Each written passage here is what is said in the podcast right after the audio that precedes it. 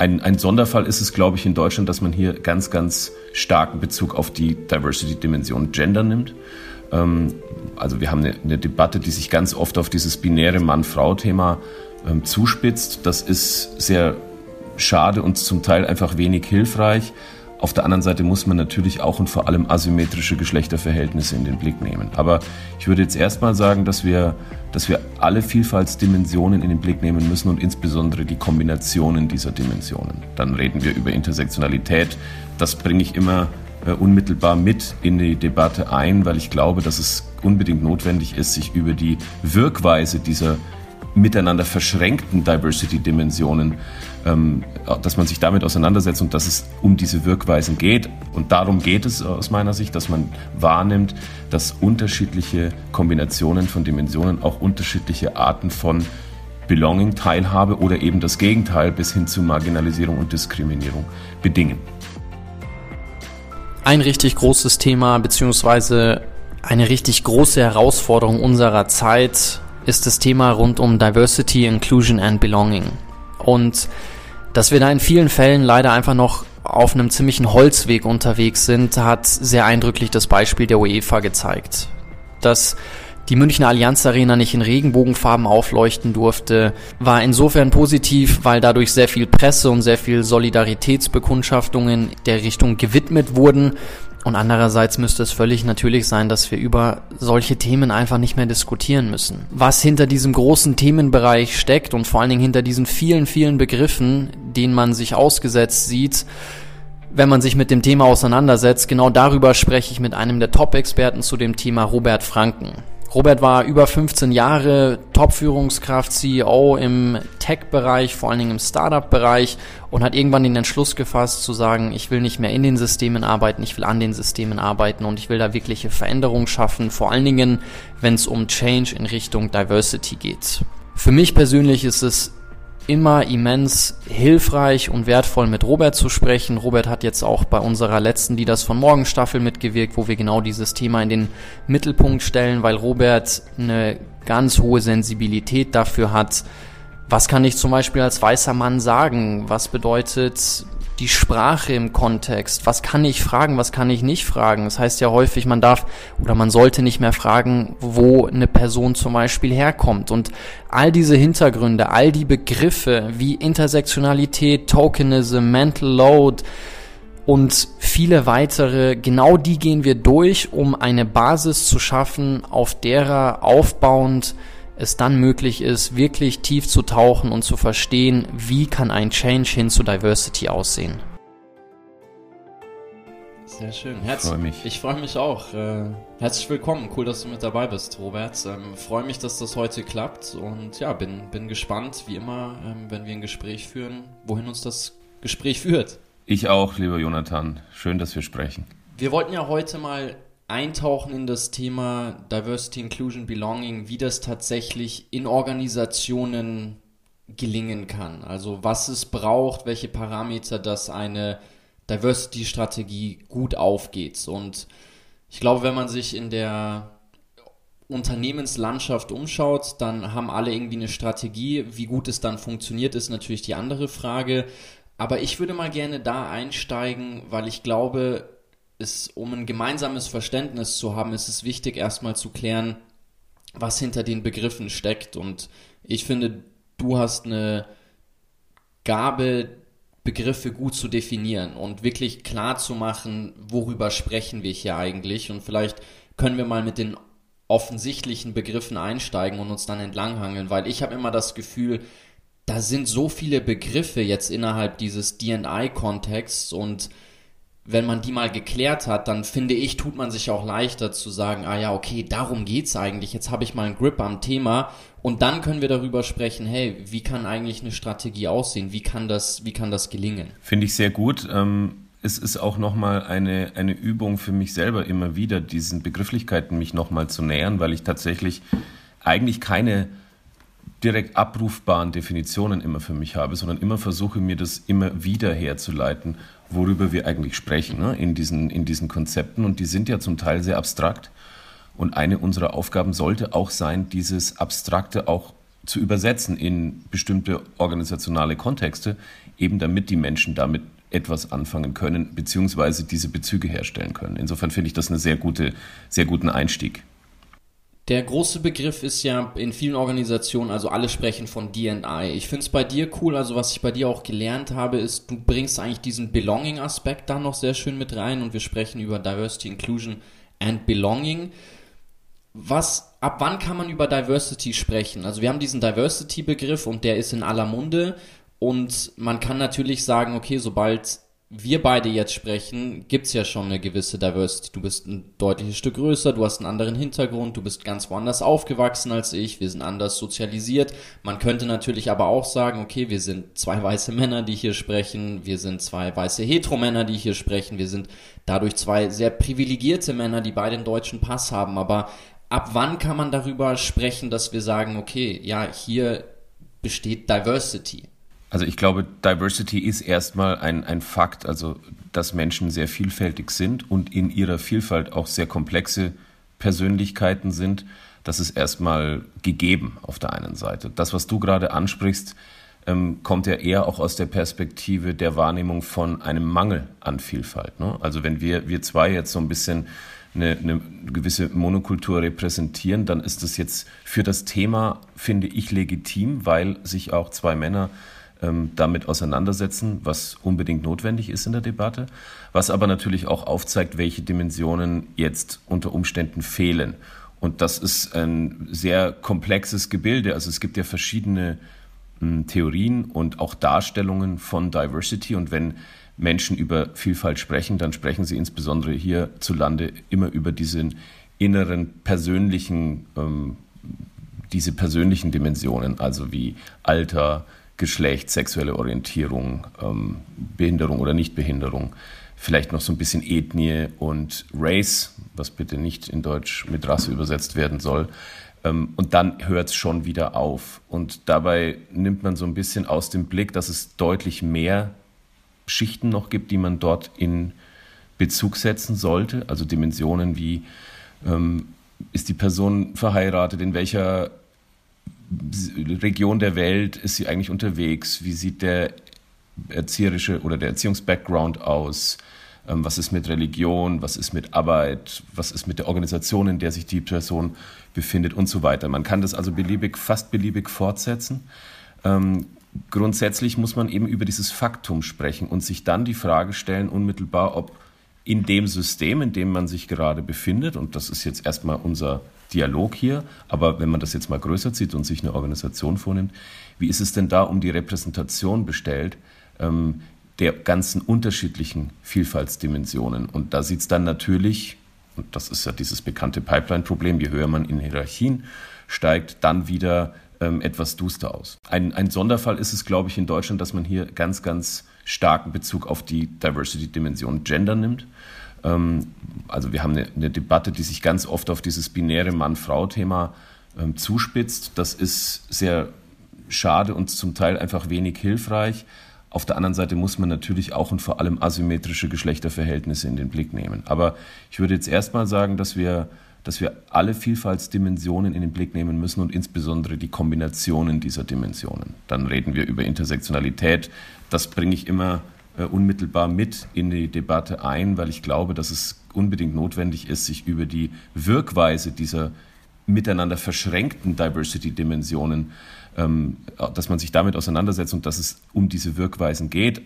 Ein, ein, ein Beispiel, du hast es angesprochen, wir sind so die jüngeren oder älteren weißen cis-hetero-Männer. Wenn wir jetzt mal uns den Weltzugang einer ähm, alleinerziehenden äh, homosexuellen Frau, die auf der Südhalbkugel sozialisiert wurde und vielleicht eine nicht sichtbare Behinderung hat, ne? um mal eine einerseits abstrakte Kombination zu nehmen, aber dann halt auch wieder eine sehr konkrete, die hat selbstverständlich einen völlig anderen Zugang zur Welt als wir und das ist ein Teil des Problems. Und darum geht es aus meiner Sicht, dass man wahrnimmt, dass unterschiedliche Kombinationen von Dimensionen auch unterschiedliche Arten von Belonging, Teilhabe oder eben das Gegenteil bis hin zu Marginalisierung und Diskriminierung bedingen. Du hast jetzt einen Begriff aufgegriffen, den ich auch noch ansprechen wollte. Vielleicht können wir da gleich äh, kurz verweilen. Das ist die Intersektionalität. So, wo würdest du sagen, ist das Thema aufgehängt in der ganzen Debatte? Also und inwieweit würdest du auch sagen, ist der vielleicht nicht ausreichend beleuchtet? Weil du meinst, das ist mit Teil des Problems, dass da vielleicht nicht genügend drüber gesprochen wird. Also was genau steckt hinter der Intersektionalität und wie kann die mehr berücksichtigt werden? Ähm, das ist ein Konzept von Kimberley Crenshaw eingeführt. Ähm, es geht eben, wie schon angedeutet, um die Überlappung bestimmter Diversity-Dimensionen und die Kombination miteinander. Hintergrund weshalb ich das auch so wichtig finde, ist ja einmal anzuerkennen, dass wir sehr komplexe Lebewesen sind. Wir sind eben nicht nur Mann oder Frau oder schwarz oder weiß oder behindert oder nicht behindert, sondern wir sind all das unter Umständen zusammen in Kombination und noch viel mehr. Das macht das Ganze sehr, sehr komplex und das geht weit weg in dem Moment von diesem Reflex des Checking the Box bei dem Thema Diversity. Nicht wenige Menschen sind nach wie vor der Ansicht, dass Diversity das Ziel sei all unseren Bemühens. Aber Diversity ist ja eher der Ausgangspunkt. Es geht ja eher darum, die, das Potenzial von Vielfalt entfalten zu helfen, indem man Rahmenbedingungen baut. Zu den Rahmenbedingungen kommen wir mit Sicherheit gleich noch. Ähm, aber es ist niemals das Ziel. Denn was habe ich davon, wenn ich in einer Organisation sage, wir brauchen noch äh, drei äh, People of Color und einen Menschen mit Behinderung und dann sind wir divers. Ist das dann sozusagen der Endlevel und was haben wir davon? Das ist es natürlich nicht, sondern es geht um die Schaffung von Rahmenbedingungen, dass Menschen mit unterschiedlichen Backgrounds, in, unter, mit unterschiedlichen Kombinationen ihr Potenzial entfalten können und nicht auf Hindernisse äh, treffen. Und ich zitiere ähm, einen, einen, einen Vortragenden von einer Konferenz neulich, äh, Dr. Narku Lang, der gesagt hat, ich wurde eben nicht als Schwarzer nur diskriminiert oder als Mensch, der eher etwas dicker ist und oder als Mensch, der etwas ärmer ist oder war, sondern ich wurde auch und vor allem in dieser Kombination diskriminiert. Ja? Also das heißt, man muss sich diese einzelnen Ebenen unmittelbar anschauen und man muss diese Wirkweisen verstehen, die unterschiedliche Arten von Diskriminierungen eben haben. Also braucht man diese intersektionale Perspektive, um auch von Anfang an Komplexität in diesem Thema anerkennen zu können. Du hast jetzt gesagt, dass Diversity nie das Ziel ist und gleichzeitig finde ich es ganz spannend, dass ja aktuell sehr viele Studien da draußen gemacht werden. So, es gibt ja die Albright Stiftung zum Beispiel, wo dann Thesen entstehen, wie zum Beispiel Diversity Teams performen besser. Das ist so eine These, die da draußen irgendwie rumschwirrt. Ich stelle mir die Frage, wenn ich so eine These aufstelle, dann muss ja definiert sein, was heißt ein diverses Team? Und da habe ich auch mit der Filine immer mal wieder drüber gesprochen und die sagt, bei solchen Thesen entsteht dann, oder das kommt primär tatsächlich aus der Gender-Perspektive, das ist auch das, was du angesprochen hattest, aber vielleicht nochmal diesen Schritt zurück, bevor wir dann auf den, den Inclusion-Begriff eingehen. Ab wann kann ich denn sagen, diverse ist, ich, ich bin ein diverses Team, ohne in den, und dann kommen wir auf einen weiteren Begriff, Tokenism, ohne zu sagen, okay, ich habe jetzt hier einen Haken dran, zwei behinderte Personen mit drinnen, ich habe drei People of Color mit drinnen und wir sind 15% Frauen im, im, im Führungsbereich. Also gibt es da irgendwo ein Stadium, wenn man sagt, okay, ich, ich, wie gesagt, Diversity ist nicht das Ziel und es ist vermutlich auch nie final erreicht. Aber trotzdem, ja, du, gerne. Es gibt vermutlich verschiedene Annäherungen daran. Also du kannst ja einerseits sagen, Vielfalt sollte eine Gesellschaft in irgendeiner Form abbilden. Also es geht um das Thema Repräsentation. Wie sieht es in, zum Beispiel in, in deinem Bundesland, in deiner Stadt, in Deutschland, in Europa aus? Und inwiefern ähm, habe ich als Unternehmen, als Organisation den Scope sozusagen dort auch repräsentativ in meiner Belegschaft sein zu wollen oder gar zu müssen? Das könnte ein Anspruch sein. Eine andere Perspektive kann natürlich sein, ähm, in welcher Branche, in welcher Industrie bin ich eigentlich mit welcher Art von Produkt und oder Dienstleistung tätig? Das heißt, ähm, wie kann ich es eigentlich schaffen, die Bedürfnisse von Menschen zu durchdringen, für die ich unter Umständen Lösungen, Produkte, Dienstleistungen anbiete. Und ähm, in, mit welchen Perspektiven nehme ich diese Bedürfnisse, aus denen dann Bedarfe abgeleitet werden, in den Blick? Ähm, Habe ich da genug Breite im Thema? Habe ich da genug Tiefe im Thema? Mache ich mir die Aushandlungsprozesse in der Entscheidung, was ist jetzt ein gutes Produkt oder eine gute Lösung, ähm, unter Umständen zu leicht? ja, indem ich Perspektiven per se ausschließe, Komplexitätsreduktion an falscher Stelle betreibe, schon zu früh. Ähm, das muss ich, da muss ich mir natürlich kritisch in mich reingucken. Was ist denn eigentlich der, der Output dessen, ähm, was ich als, als Produkt letztendlich oder als Lösung haben will? Und was kippe ich da oben rein an Perspektivenvielfalt. Da sind wir auch im Kontext Innovation gerade unterwegs, aber auch Produktentwicklung. Und da ist es einfach ähm, ganz wichtig, dass man verschiedene und sehr unterschiedliche Positionen abbilden kann oder Perspektiven sich dazu holen kann. Das muss nicht notwendigerweise ein festangestelltes Mitglied in der Organisation sein, aber wenn klar ist, dass man bestimmte Perspekt dass es an bestimmten Perspektiven mangelt und man hat die Wahrnehmung, dass das so ist, dann ist man ja schon einen großen Schritt weiter, weil man kann sich diese ähm, äh, Perspektiven unter Umständen dazu holen.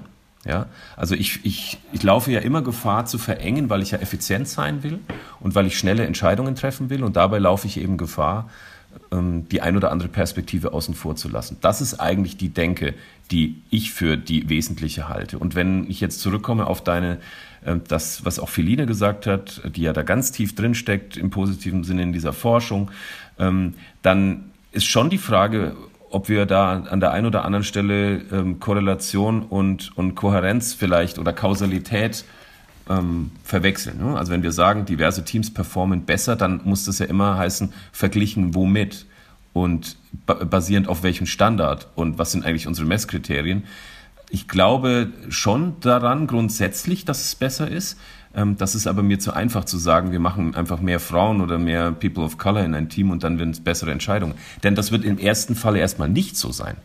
Du, du musst ja erstmal durch dieses Tal durch, dass die Auseinandersetzung mit Menschen, die ganz anders sind als man selbst, ja, das ist ja kein Spaß, sondern das ist harte, harte Arbeit, diese Perspektiven auch in Wirkung zu bringen. Und die Arbeit scheuen ganz viele. Deswegen sind wir ganz oft in der Diskussion bei diesem reinen ähm, Blick auf die Pipeline und wir haben ein paar Quoten, die wir da irgendwie angucken und messen. Und das ist dann unsere Diversity-Debatte und das greift aus meiner Sicht deutlich zu kurz. Lass uns jetzt mal einen Schritt weitergehen. Also wir werden gleich über die Rahmenbedingungen noch äh, tiefer eintauchen, wirklich darüber sprechen, okay, welche Maßnahmen müssen ergriffen werden, dass sowas gut funktionieren kann. Aber wie sieht es dann mit dem Inclusion-Begriff aus? Also wieso wird das immer zusammengedacht? Wo grenzen die sich ab und wann kann man von Inclusion sprechen? Also ich verstehe unter Inclusion das Schaffen von Rahmenbedingungen, von Inclusive Environments im Englischen, die dafür sorgen, dass Menschen möglichst ihr, wie sagt man so schön, ihr gesamtes Selbst mitbringen können, ohne allzu sehr in Anpassung gehen zu müssen, ohne Gefahr zu laufen, diskriminiert, marginalisiert zu werden. Das ist jetzt erstmal die, die schöne Theorie. Inclusion sehe ich auch in Abgrenzung zum deutschen Begriff der Inklusion. Das wird auch ganz oft vermischt. Unter Inklusion versteht man ja eigentlich die Einbeziehung von Menschen mit Behinderung, während Inclusion deutlich, deutlich größeres Konzept ähm, repräsentiert, nämlich eben die Schaffung dieser Rahmenbedingungen, unter denen möglichst viele Menschen optimal wirken können, ihr Potenzial entfalten können, etc. Inclusion ist, wenn ich sage, Diversity ist Fakt und Ausgangspunkt, dann ist Inclusion für mich der Weg. Auch nicht das Ziel. Ne? Wir haben ja schon Belonging angedeutet, kommen wir gleich noch drauf, aber ähm, Inclusion ist erstmal die intensive Auseinandersetzung mit der Frage, wo sind denn Hindernisse in meinem System und ähm, wo muss ich Hindernisse auf die Seite räumen, warum muss ich das tun, wie kann ich sicherstellen, dass ich auch permanent über diese Hindernisse informiert werde. Ja? Ich meine, ich kann eine Inclusion Survey machen ja, und, und dann bestimmte Zahlen abfragen oder bestimmte, bestimmte ähm, Zahlen auch abbilden. Die Frage ist, verstehe ich, wie die sich zusammensetzen? Habe ich einen ausreichend qualitativen Aspekt in diesen Surveys mit drin, dass ich die richtigen Leute frage, dass ich den richtigen Leuten die richtigen Fragen stelle, um entsprechende Ableitungen haben zu können für mich, nämlich Hindernisse aus dem Weg zu räumen oder auch Menschen zu fragen, welche Arbeitsbedingungen brauchst du denn optimalerweise? Ähm, wie kann ich denn dafür Sorge tragen als Arbeitgebende oder als Arbeitgebender, dass du diese Rahmenbedingungen optimal vorfindest. Und wir merken ja schon in der Diskussion, das kann sehr anstrengend werden, weil die Bedürfnisse von Menschen sind halt mannigfaltig.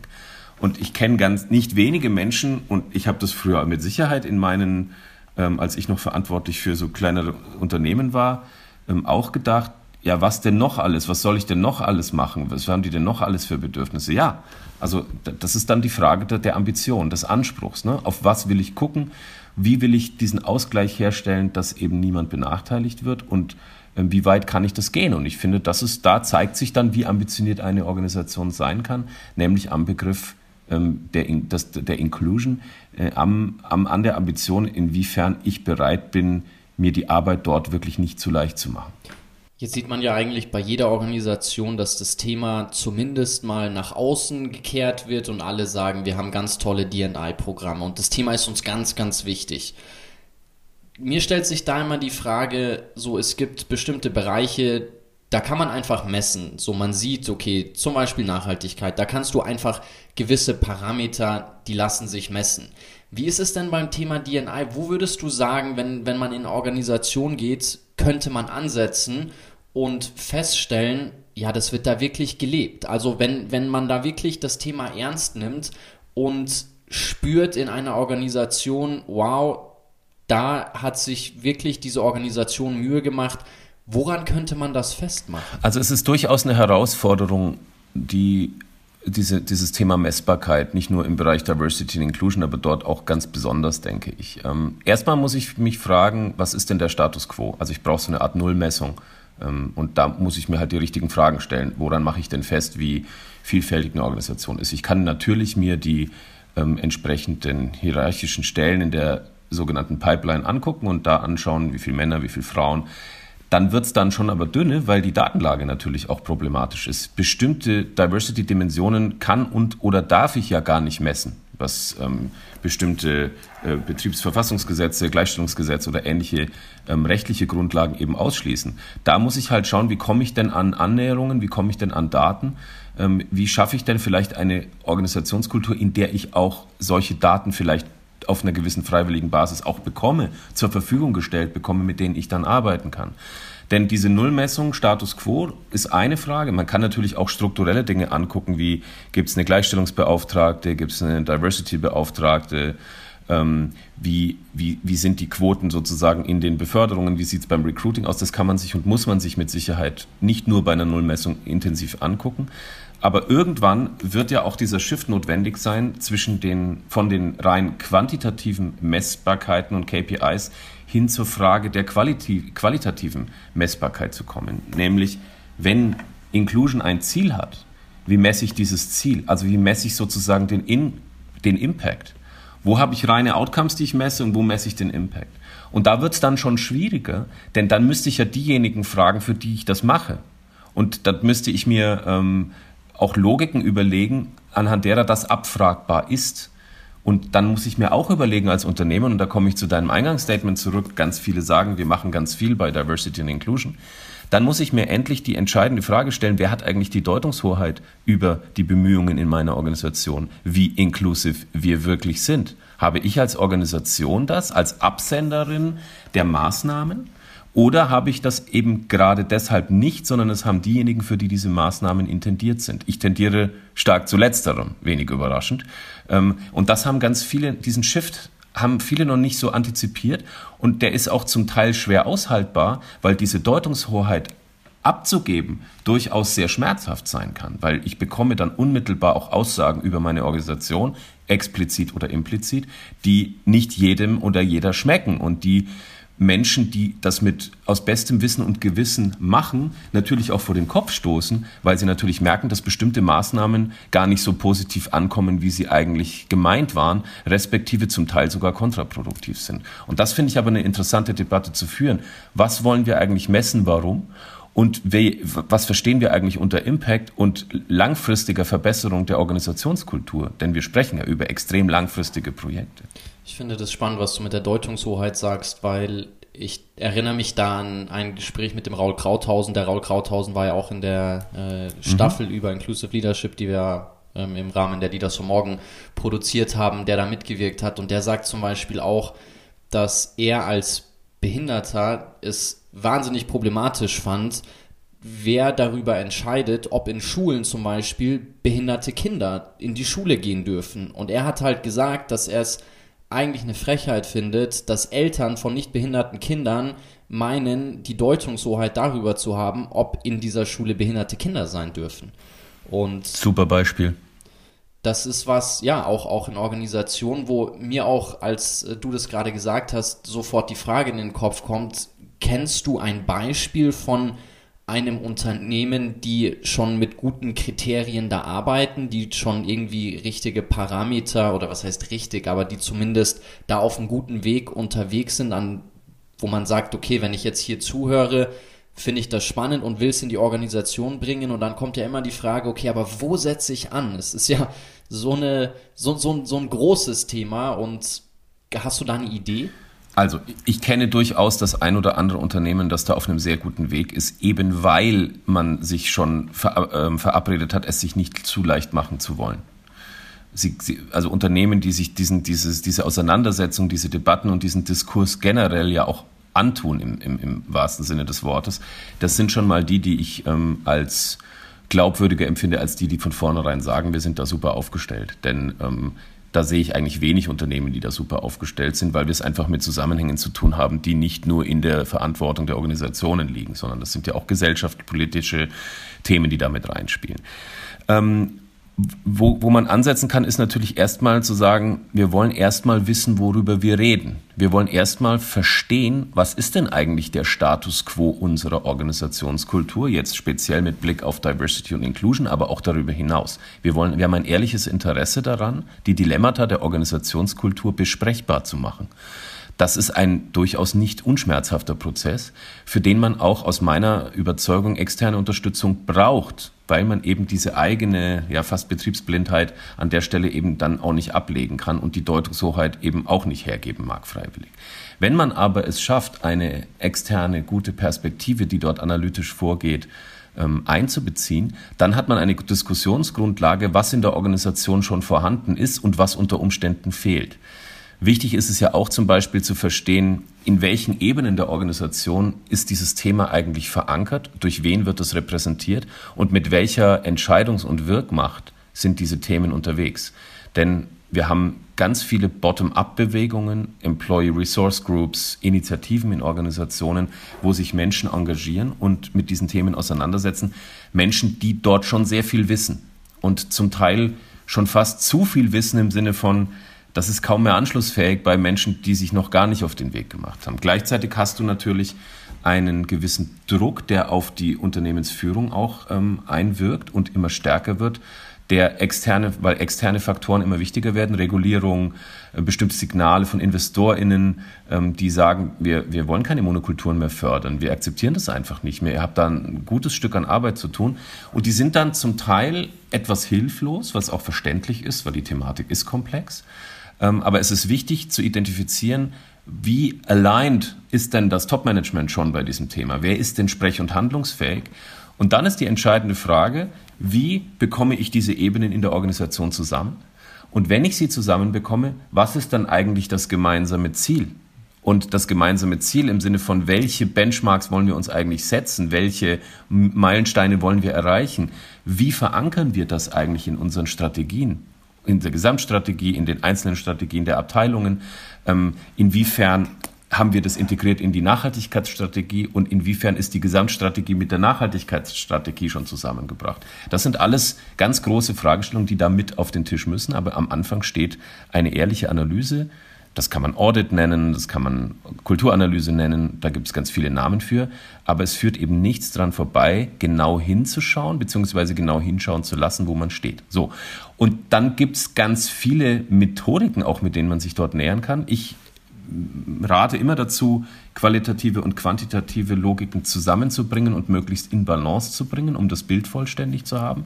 Aber ich kann einen Audit machen, der erstmal analysiert, wo steht ihr denn? Was habt ihr denn schon gemacht? Wo sind denn die Hauptbaustellen? Und was hat das mit dem Geschäft zu tun, das ihr macht? Und was hat das mit der Region zu tun, in der ihr unterwegs seid? Dass Menschen einmal diese ganzen Zusammenhänge verstehen und dass wir dann sagen können, okay, hier sind wir und wir haben eine grobe Idee, wo wir hinwollen. Und erst dann bin ich in der Lage, über Maßnahmen und Interventionen zu sprechen. Nicht vorher. Die Filina hat dazu eine ganz spannende Sache gesagt die hat mich gerade daran erinnert, was, was, was du gesagt hast. Die meinte, dass ein Change hin zu Diversity eigentlich das spannendste Change-Projekt ist, weil es auf allen Ebenen stattfinden muss. Und sie hat gesagt, wenn dieser Change gelingt, dann muss eigentlich jeder Change gelingen. Und ja, es durchläuft einfach jegliche Ebenen, Strukturen, Bereiche der Organisation. Und Bevor wir gleich da weitergehen, ich würde gerne nochmal bei den Begriffen bleiben. Der dritte Begriff, also wir hatten ja DNI und hatten aber auch gesagt Belonging. Wo würdest du sagen, spielt Belonging damit rein? Also unter Belonging verstehe ich eben sowas wie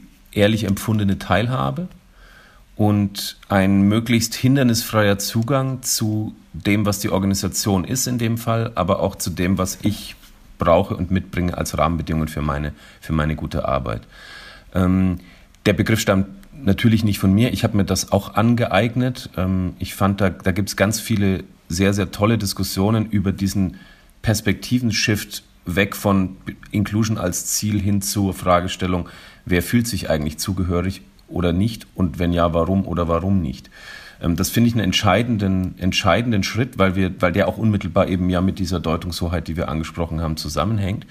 Und es ist, finde ich, ein sehr empowernder Begriff, ähm, weil damit wirklich diejenigen in den Blick genommen werden, die bisher gerne außen vor bleiben und dann allenfalls am Diversity Day mal vorgeholt werden für ein Interview oder für ein schönes Foto.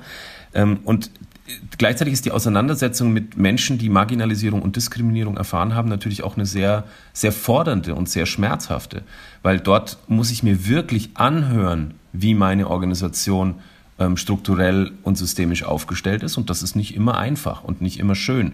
Ähm, aber das ist alternativlos, würde man fast sagen, das zu tun. Und ich kann Feline nur beipflichten, denn das ist tatsächlich eines der dicksten Bretter, die es aktuell zu bohren gilt und mit ganz vielen Auswirkungen, so wie Feline das beschreibt, auf andere Veränderungsprozesse.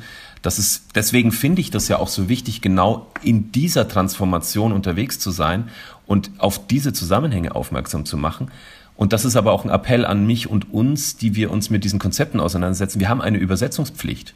Wir müssen dieses Abstrakte ins Konkretere und Nachvollziehbare übersetzen. Wir müssen an Systemerfahrungen von Menschen im System andocken. Und damit meine ich auch und vor allem an Systemerfahrungen von den Menschen, ähm, die eher das Gegenteil von Diversity repräsentieren. Ja? Also die, die, die Monokulturen, die haben auch Systemerfahrungen und es gilt ihnen klarzumachen, dass dieses gemeinsame Ziel eines ist, von dem sie auch sehr profitieren wollen und sie insbesondere aber auch die Verpflichtung haben und die Verantwortung haben, ähm, dort ein Teil der Lösung zu werden, weil sie so, wie sie sich zum Teil heute verhalten, eben ein Teil des Problems sind. Und das hört niemand gerne.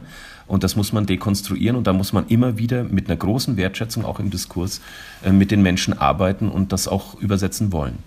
Ich würde da gerne nochmal einen Gedanken von dem Raul Krauthausen nochmal teilen, weil der auch darüber gesprochen hat. Einerseits das ist ein anderes Thema, aber er meinte, das Thema Behinderung ist eins, was total unterbelichtet ist im Bereich der Diversity-Debatte.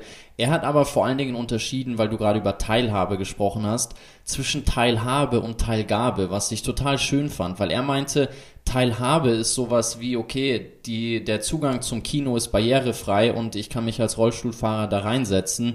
Teilgabe wäre sowas, dass man auch was geben darf, dass vielleicht auf der Bühne auch ein Rollstuhlfahrer sitzt und der seinen Beitrag leisten darf.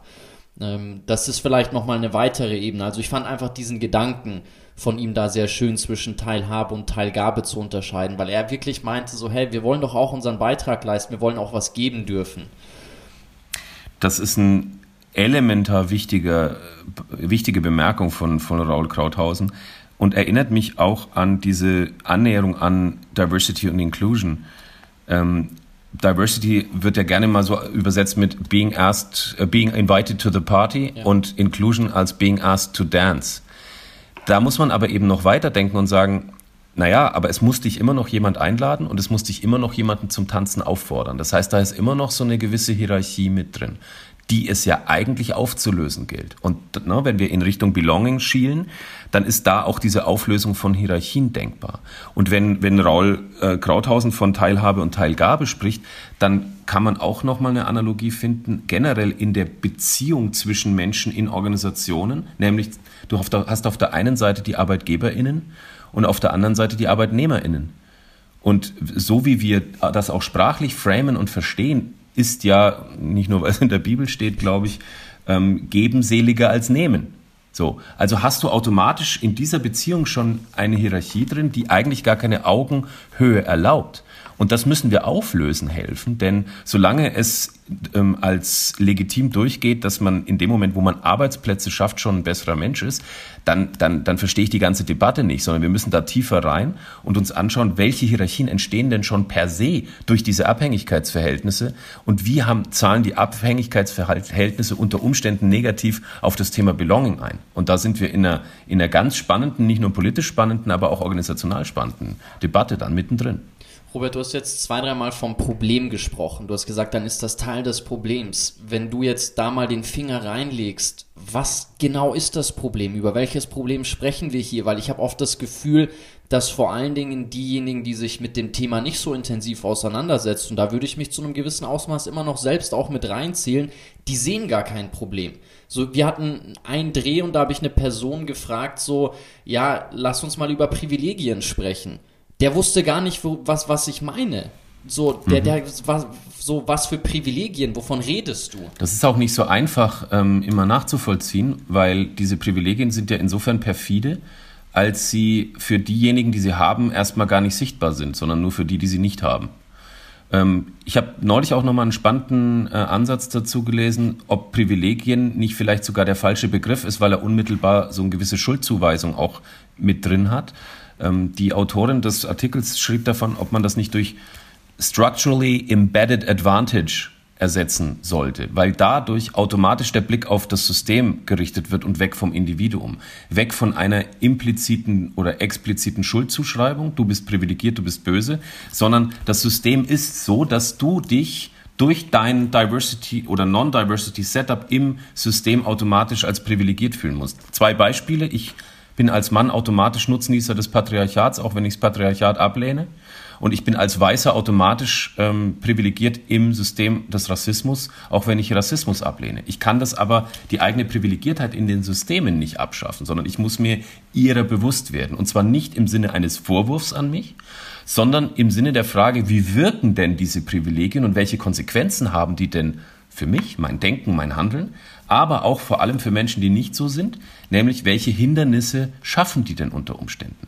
Und ich kann dir da nur beipflichten, ich war und bin es nach wie vor mit Sicherheit ganz lange so Privilegien ignorant, weil ich eben nicht bemerkt habe, dass in dem Moment, also es gibt ja auch diesen schönen Spruch, sometimes the last ones to see the water are the fish. Ähm, ja, ich habe mich wie ein Fisch im Wasser gefühlt, weil eben diese Systeme, in denen ich mich bewege, erstmal prinzipiell schon ziemlich gut auf mich zugeschnitten sind, ähm, damit ich in diesen äh, Systemen gut klarkomme. Und Privileg ist halt, wenn man denkt, dass etwas kein Problem ist, weil es halt für jemanden selber kein Problem ist. Und das ist, das ist entscheidend, das zu verstehen, das zu hinterfragen. Übrigens heißt es, im Patriarchat gibt es diesen Begriff der patriarchalen Dividende. Ähm, das heißt, du profitierst automatisch als Mann im Patriarchat. Das finde ich nochmal ein ganz spannendes verbales Framing, auch das so ein bisschen Einstieg ermöglicht in die Auseinandersetzung damit, wo bin ich unter Umständen Teil des Problems.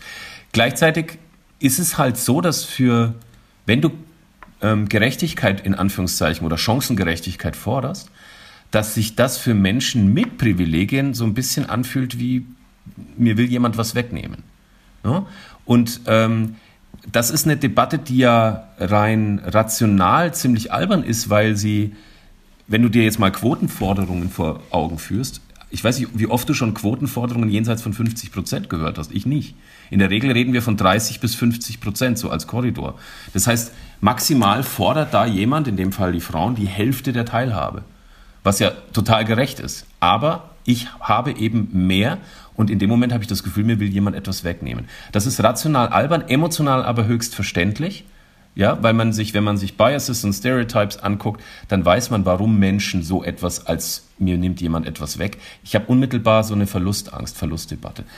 Dieses Wissen darüber, was das triggert, brauchen wir, um zu Lösungen zu kommen, weil wir es uns nicht leisten können, alle quasi vor den Kopf zu stoßen und zu sagen, du bist ein doofer, blöser, alter, weißer Mann, ähm, geh mal raus aus unserem Boot und schau mal, dass du dich da, dass du lernst. Radikal feministisch bin ich da total dabei. Ähm, wenn wir aber quasi organisational in Richtung von Lösungen wollen, dann müssen wir auch mit denen arbeiten, die unter Umständen ein Teil des Problems sind, ohne es zu wissen und, und das kommt der entscheidende Satz, ohne es zu wollen. Denn ganz viele der systemischen Schieflagen entstehen durch Menschen, die diese befördern, ohne es wirklich zu wollen.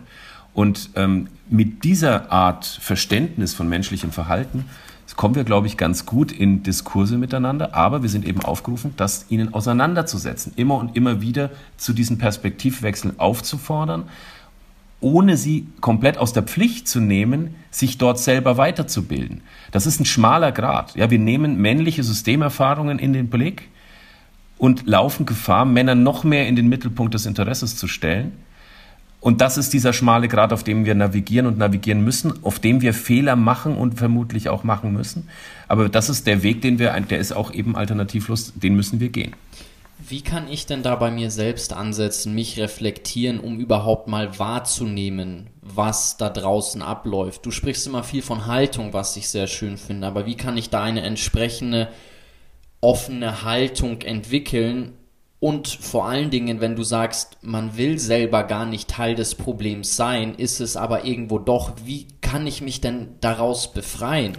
Ich glaube, der Weg beinhaltet die Anerkennung der Tatsache, dass man selbst ganz viele Fehler macht und dass man ganz viele Menschen vor den Kopf stößt und diskriminiert und marginalisiert, ohne es zu wollen. Dass man nicht perfekt ist an der Stelle. Ähm, das erstmal anzuerkennen und gleichzeitig zu sagen, ich selber gebe auch die Deutungshoheit, da sind wir wieder über diese, über dieses, auf welcher Seite stehe ich eigentlich? Bin ich einer der Guten oder einer der Bösen?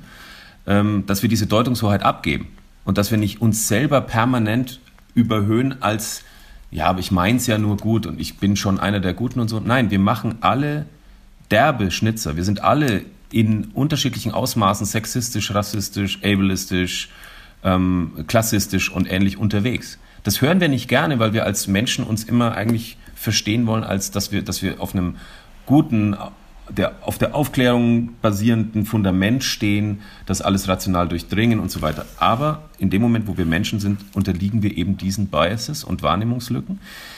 Ich glaube, wenn wir über Haltung sprechen, ich biete immer zwei Haltungen an, die ich finde, dass die ganz sinnvoll sind, sich dort auf so eine Lernreise zu begeben. Die eine Haltung heißt Demut. Das heißt, ich muss im Bereich des Möglichen sehen, dass ich dort nicht gut bin und weit weg von perfekt, und das ist auch gar nicht das Ziel.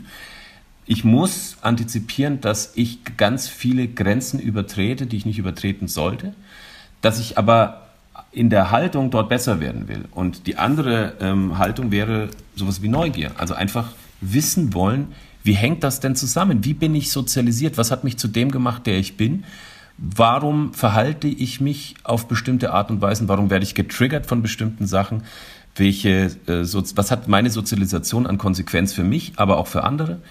Wenn da eine Neugier und eine Mischung aus Neugier und Demut ist, dann heißt das nicht, dass ich immer unter der Tür durchkriechen muss vor lauter Demut, sondern dann heißt das, dass ich mich auf eine wirklich vermutlich nie endende Lernreise begeben möchte, die mein Repertoire signifikant erweitern wird, aus dem ich schöpfe, wenn es zum Beispiel darum geht zu definieren, warum bin ich, was, was ist eigentlich ein Mann zum Beispiel, was bedeutet Männlichkeit für mich, welche Konzepte gibt es denn da unter Umständen noch, ähm, wie kommen wir aus dieser furchtbar binären Diskussion raus, wie kommen wir aus diesen heteronormativen Kontexten raus, wie können wir das einfach breiter denken, was Menschsein ausmacht. Ähm, und dann bin ich, glaube ich, erstmal auf so einer Reflexionsübung generell unterwegs. Und der zweite große Punkt ist einfach Menschen zuzuhören, die ihre Systemerfahrungen teilen. Ja, ganz banal, ähm, wir hören Frauen nicht zu.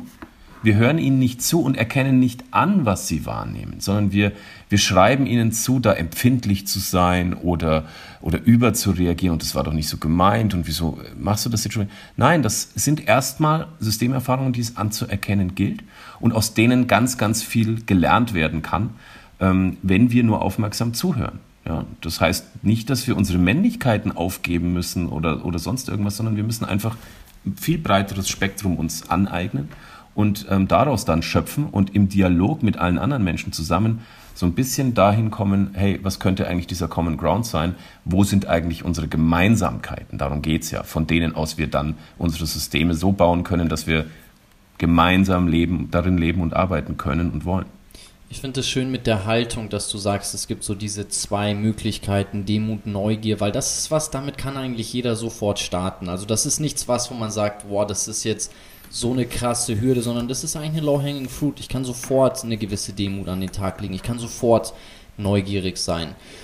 Ich möchte dir mal eine Frage stellen und da weiß ich, dass ich mich auch auf dünnes Eis begebe und da weiß ich auch, so vor allen Dingen mit Blick, was du gerade angesprochen hast, mit diesem, okay, äh, man sagt schnell, da ist jemand so empfindlich und man versteht eigentlich die Position der anderen Seite gar nicht. Gleichzeitig stelle ich mir manchmal die Frage, gibt es überhaupt einen Weg, es allen immer recht zu machen? Weil ich habe schon auch immer wieder das Gefühl, so, ja, okay, da fühlt sich jemand diskriminiert, weil der Name wird falsch ausgesprochen. So, ich weiß, es ist ein Problem, wenn man von sich auf andere schließt, aber mein Nachname zum Beispiel, ich kann mich an Fußballturniere von früher erinnern und wenn ich ein Tor geschossen habe, der wurde zu 90% immer falsch ausgesprochen.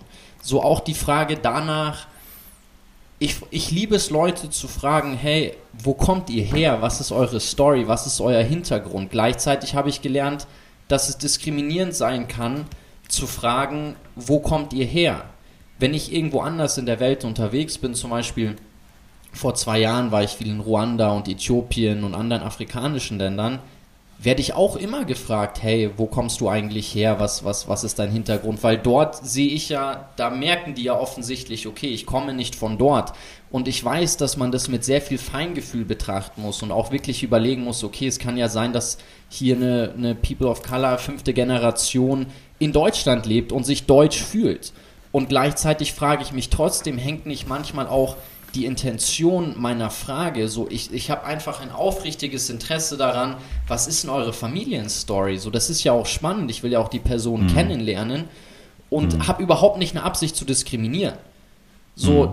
ich, ich, ja, ich weiß gar nicht genau, wie die Frage dahinter lautet, aber ich finde es manchmal wahnsinnig schwierig, so am, am, am Ende denke ich mir, dann sage ich einfach gar nichts mehr, weil gefühlt kann ich nur, vor allen Dingen als weiße hetero Person mit einem deutschen Pass, kann ich nur was falsch machen.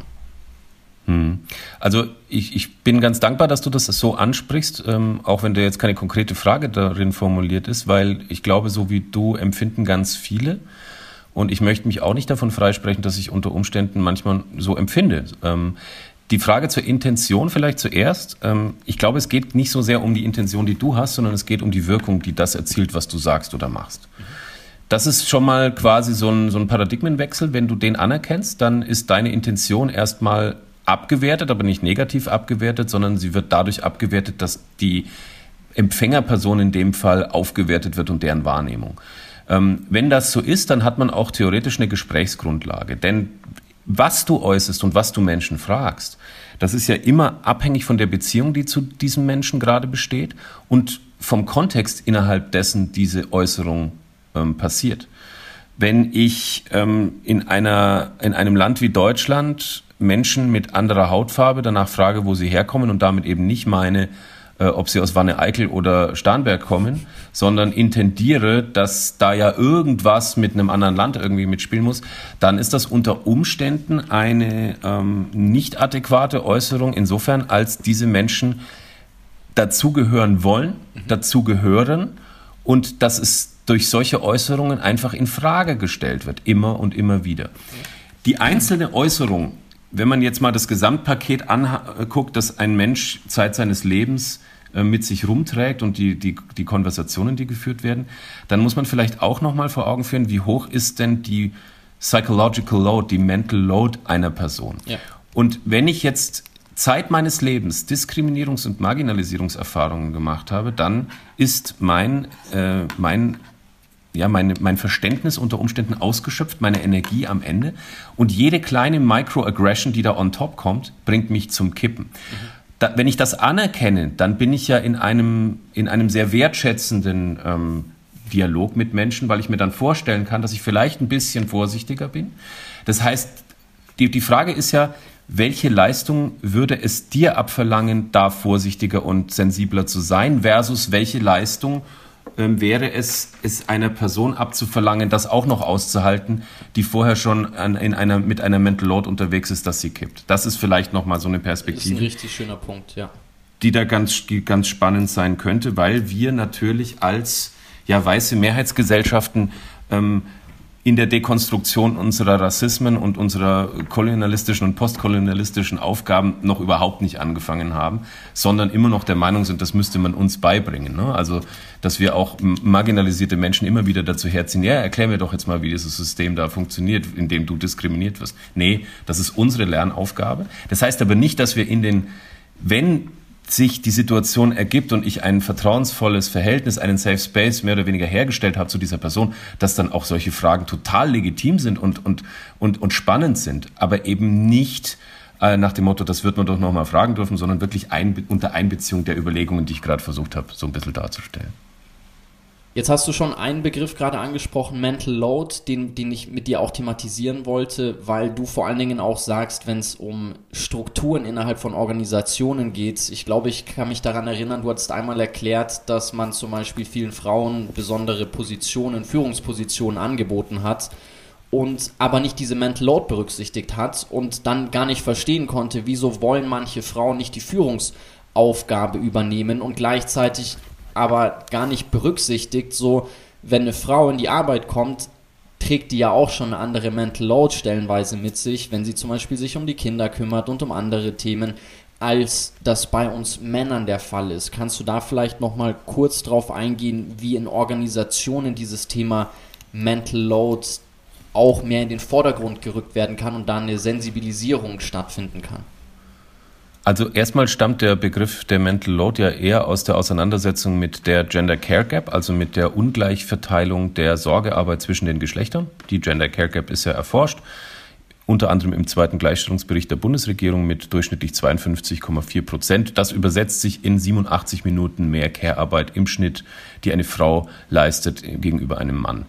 Wenn ein äh, Kind in der Familie ist, geht die Care Gap auf über 80 Prozent. Und das ist natürlich das eigentliche Problem. Das heißt, wenn du sagst, dass eine Frau ja unter Umständen auch noch die Kinder zu versorgen hat, dann könnte man natürlich jetzt einwenden, Moment mal, aber das müssen ja Männer, sollten ja Männer genauso.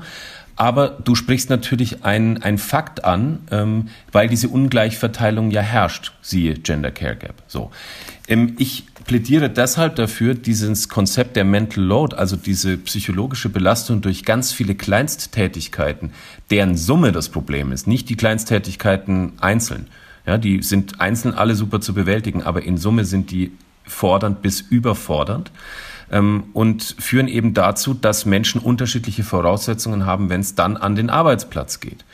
Wenn, und deswegen plädiere ich dafür, dass Arbeitgebende diese Mental Load und auch andere Mental Load, die aus anderen Quellen sich speisen, berücksichtigen und sich vorstellen, mit welchen Startbedingungen geht denn eine Person hier bei uns morgens durch die Tür oder äh, lockt sich ein.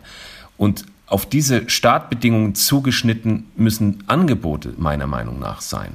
Weil ich kann ja die strukturellen Rahmenbedingungen nur schwer als Organisation ändern. Also die Gender Care Gap zu, zu lösen als Einzelunternehmen ist ein Ding der Unmöglichkeit. Aber ich muss sie anerkennen.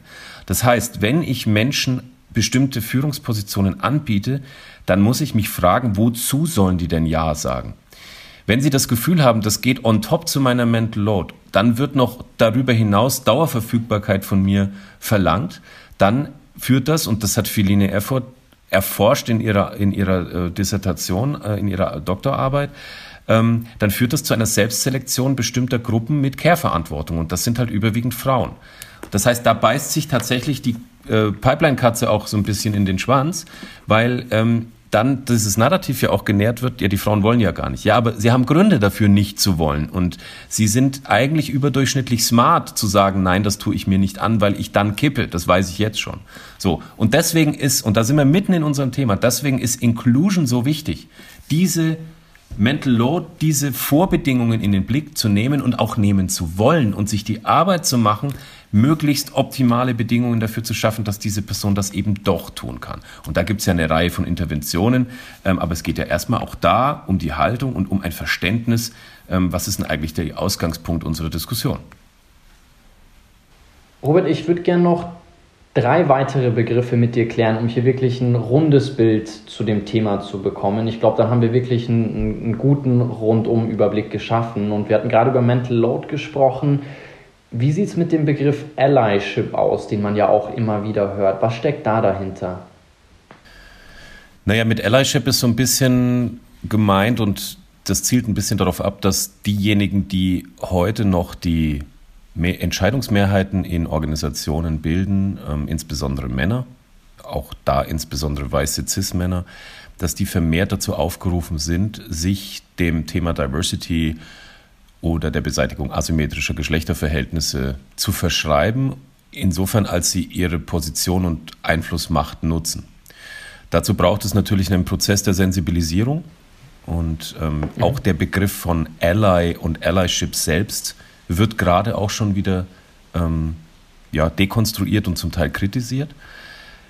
Ins, anstelle von Allyship sprechen viele jetzt schon wieder von Solidarity, weil es ein generelles Thema ist und weil es auch nicht gleich impliziert, als wäre da ein gewisser Male Hero adressiert, weil es ist kein Hero Game. Es geht nicht um den weißen Ritter, der jetzt daherkommt und die Systeme zerschlägt und den Frauen zum Beispiel äh, Wege aufzeigt in die Organisation als, als alleiniger ähm, Benefactor sozusagen, sondern es geht um die Reflexion der eigenen Rollen, das, was wir auch schon besprochen haben, um die Frage der eigenen Verantwortlichkeiten und der eigenen, des eigenen in Verantwortung Gehens. Ähm, und dieses, dieses Thema Allyship brauchen wir. Das muss aber natürlich fundiert sein und das muss natürlich eine, eine belastbare Haltung haben. Und das darf auch keine Erwartung beinhalten, dort jetzt wahnsinnig gelobt zu werden oder sich quasi profilieren zu können. Darum darf es und sollte es eigentlich nicht gehen, sondern es sollte darum gehen, wirklich strukturelle Ungerechtigkeiten beseitigen zu helfen im Rahmen der eigenen Gestaltungsmacht. Ich habe mal mit einem äh, CEO von einer Organisation gesprochen, der meinte, das Thema Diversity wäre im Vergleich zu Inclusion eigentlich total einfach, weil der hat das so als einfach Metriken, Zahlen gesehen. Der hat gesagt, okay, bei Diversity muss ich einfach gucken, dass ich gewisse Quoten erfülle und dann irgendwie, dann schaffe ich das schon. Und Diversity meinte er, wäre sehr einfach und vielleicht hängt das ein bisschen mit dem Begriff Tokenism zusammen, weil ich glaube, dadurch kann sowas wie Tokenism schnell entstehen, dass ich halt sage, okay, ich habe hier ein paar Checkboxen und dann habe ich hier noch irgendwie eine Asiatin mit drinnen und dann habe ich auch noch ähm, den, den Behinderten drinnen und ja, dann passt es und dann habe ich Diversity geklärt und dann kann ich mich ums nächste kümmern und das. Das sehe ich ähnlich. Das sehe ich ähnlich. Du hast diese, diese Haltung, die dort ähm, ja deutlich wird, die ist ein Indiz tatsächlich für die Schieflage in diesem gesamten Diskurs. Zu meinen, dass man mit bestimmten Pipeline-Interventionen ein Problem gelöst hätte. Ne, du sprichst Tokenism an, also die vermeintliche Besetzung bestimmter Positionen mit Menschen aus bisher marginalisierten oder unterrepräsentierten Gruppen und dann zu glauben, das ist schon die Lösung selbst. Dabei ist es eigentlich nur eine Intervention ins System und die eigentliche Arbeit ist ja, wie wir festgestellt haben, Inclusion, nämlich zu gucken, dass diese Person dort A nicht die einzige bleibt, also kein Token bleibt und B ähm, auch die bestmöglichen Rahmenbedingungen vorfindet, damit sie oder er seine oder ihre Arbeit dort optimal leisten kann.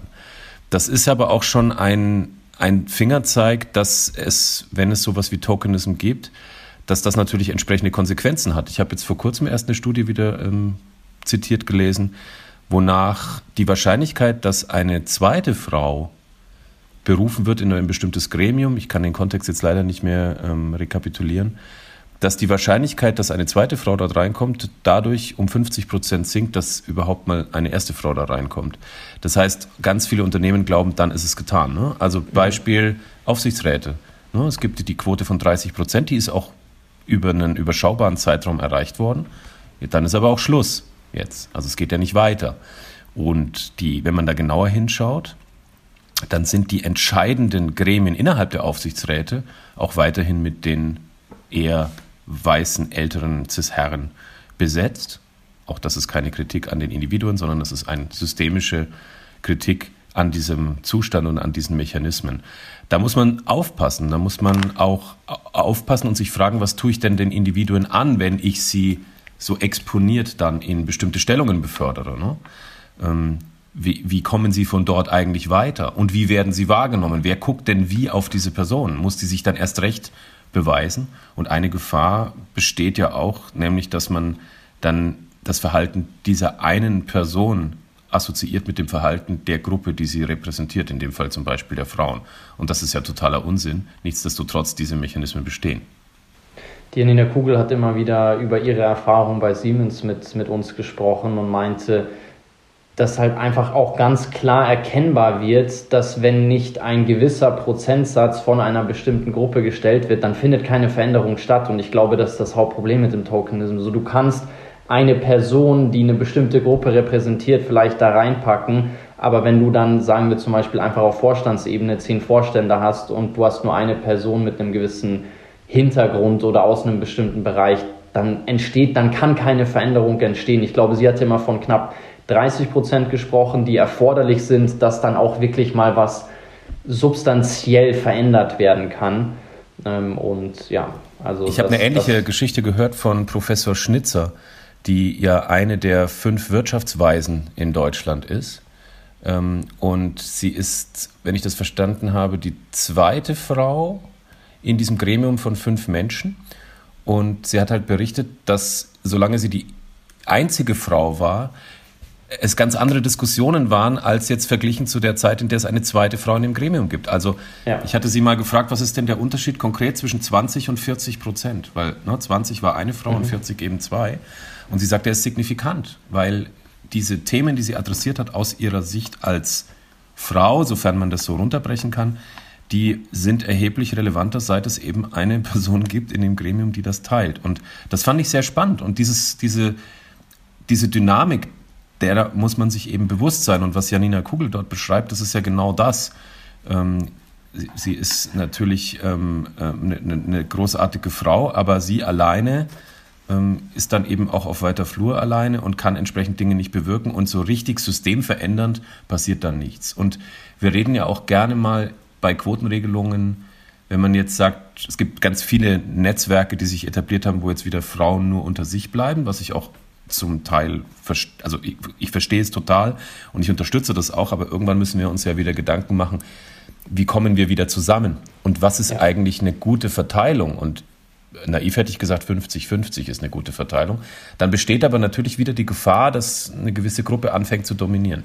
Und diese 30 Prozent scheinen dann schon so eine Mindestrepräsentation zu sein, in der auch etwas funktioniert und in der auch eben die Gefahr dann nicht mehr besteht, dass wir von Tokenism reden. Wir hatten vorhin unterschieden zwischen Inclusion und dem deutschen Inklusion. Jetzt kann man das würde man meinen, ist ja eher ein positiv konnotierter Begriff erstmal für sich stehen. Man kann den aber noch weiterspinnen und wir hatten ein paar Mal jetzt über die Arbeiten von der Feline Sandu gesprochen, die dich ja, glaube ich, auch sehr stark zu einem gewissen Ausmaß geprägt haben. Und sie hat diesen Begriff der Hyperinklusion eingeführt. Was steckt denn da dahinter? Weil da sieht man ja dann schon wieder, okay, da kann das ganze Thema schon wieder ein bisschen kippen. Ähm, so wie ich Hyperinklusion verstehe, und äh, Feline ist da viel, viel tiefer drin, aber ich profitiere maximal von dem, was sie dort erforscht hat und auch ähm, berichtet.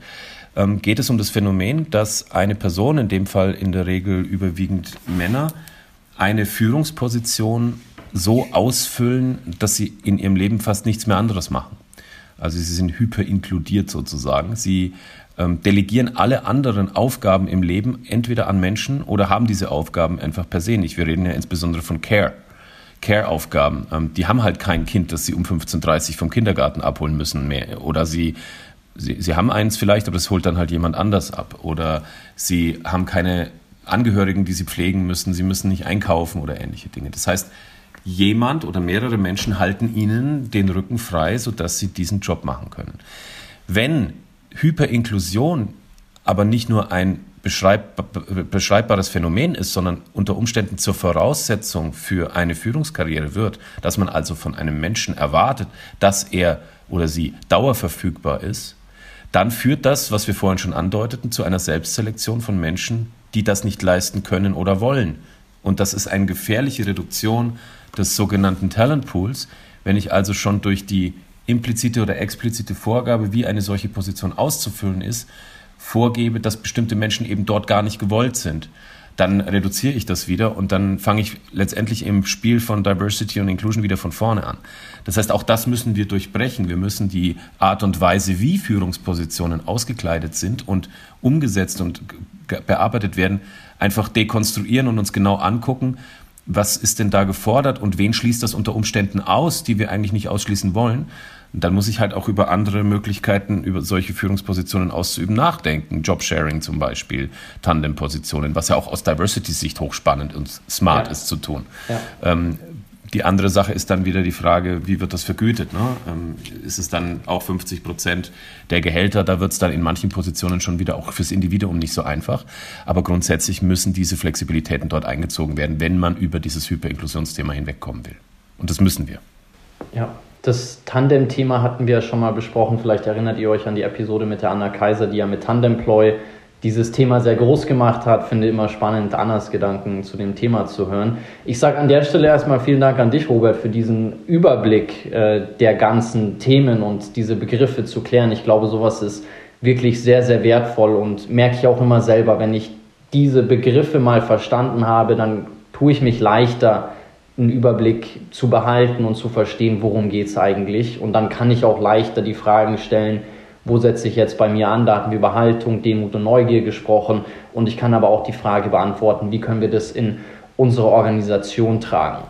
Du ja, hast ich, vorhin auch. Ja. Ganz kurz, weil, weil ich das noch sagen wollte. Ich bin dir dankbar, dass ich das auch mal wieder machen muss. Ne? Also mich mit den Begrifflichkeiten auseinandersetzen und schauen, wo wurde es denn schon zur Phrase und wo muss ich mich selber nochmal in die Konzepte hineindenken wieder. Insofern, das ist immer, immer gut und immer sinnvoll, das regelmäßig zu tun. Danke dir dafür. Du hast vorhin ja ein bisschen so mal deinen Hintergrund durchschimmern lassen und hattest darüber gesprochen, dass du ja auch mal Organisationen, kleinere Organisationen, so im Startup-Bereich, im Tech-Startup-Bereich geleitet und verantwortet hast. Und du hast mal einen schönen Satz gesagt, du hast gemeint und irgendwann wolltest du nicht mehr innerhalb der Strukturen arbeiten, sondern du wolltest an den Strukturen arbeiten. Und wenn man sich heute mit deiner Position schlau macht, dann findet man unter anderem zum Beispiel, dass du sagst, du bist ein Male Feminist und ich frage mich, wie ist bei dir dieser Wandel entstanden? Wo kam das her, dass du sagst, von einem CEO, von einem Startup-Unternehmen hin zu, okay, du kümmerst dich, du setzt einen Schwerpunkt darauf, dass Diversity wirklich nicht nur irgendwie ein nettes Thema ist, worüber man in ein paar Podiumdiskussionen spricht und dann gehen alle wieder nach Hause und man hat darüber gesprochen, sondern dass du das wirklich als deinen Auftrag jetzt siehst und was, was ist bei dir passiert, dass dieses Thema für dich so ein Gewicht bekommen hat? Ich glaube, besonders prägend war tatsächlich das erste Unternehmen, für das ich gearbeitet habe, urbia.de, ähm, eine oder war und ist vielleicht sogar immer noch die größte deutschsprachige Community für Eltern und die, die es werden wollen. Mit so wirklich sehr lebensnahen Themen wie Kinderwunsch, Schwangerschaft, Geburt, Baby. Ähm, ich hatte seinerzeit, ich habe im Jahr 2000 da angefangen, keine Ahnung von der Zielgruppe, war da auch noch selbst weit entfernt von, von der eigenen Familie und hatte auch vergleichsweise wenig Ahnung von Geschäftsmodellen, weil ich einfach keinen betriebswirtschaftlichen Hintergrund habe.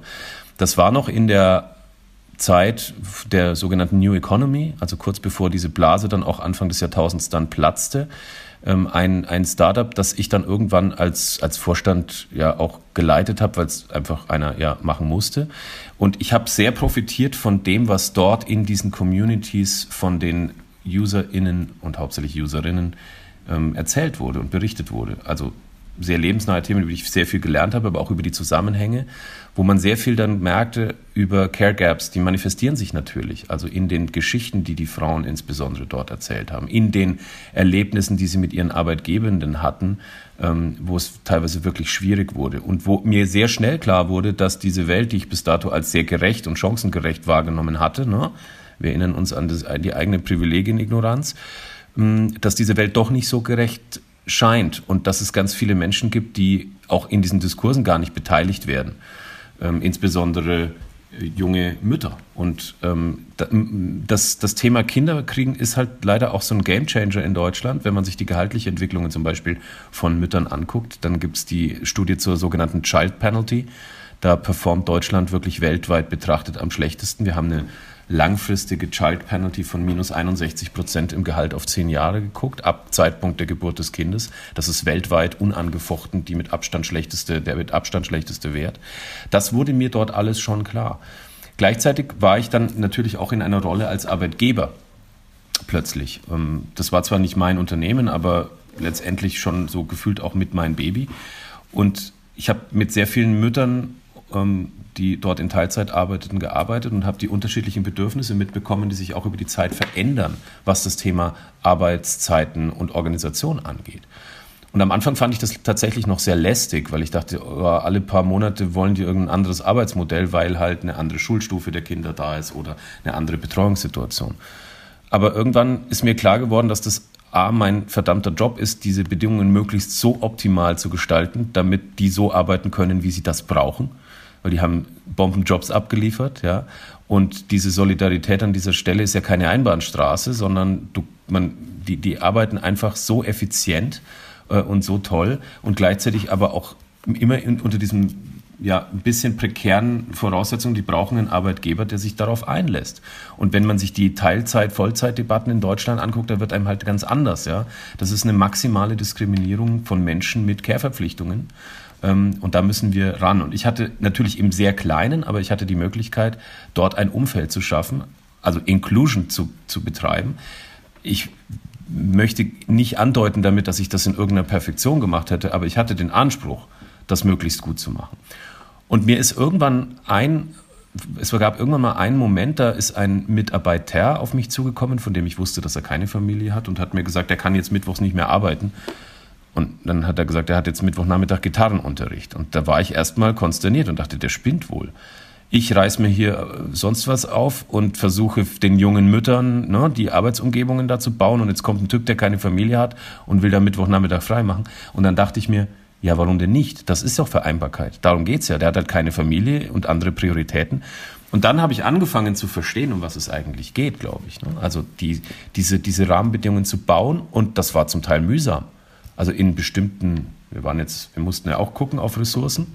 In bestimmten Ferienzeiten war ich dann halt der Einzige, der noch da war und musste dann das Schwangerschaftsforum betreuen am Wochenende oder mal unter der Woche. Aber der, der Lerneffekt für mich war riesig. Das heißt, ich habe mich da thematisch aus unterschiedlichen Rollenperspektiven auch intensiv damit beschäftigt und festgestellt, dass es meine ja, quasi unternehmerische Kernaufgabe sein muss, den Leuten möglichst die Steine aus dem Weg zu räumen. Und das war teilweise sehr zehrend, weil du natürlich dann am Ende des Tages derjenige bist, auf den sich das alles zuspitzt. Aber es geht. Und wenn man das, und daraus habe ich halt eine Ambition abgeleitet.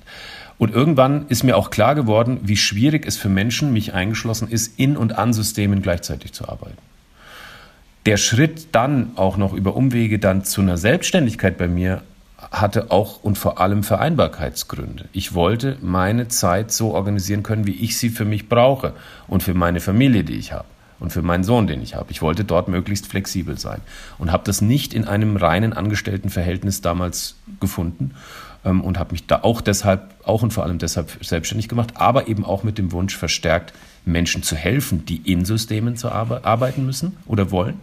Ähm, und dieses am System arbeiten für sie nicht schwerer zu machen wenigstens und möglichst einfacher zu machen und aber auch anzuerkennen, diesen Spagat von, von, von Menschen in und am System gleichzeitig arbeiten zu müssen.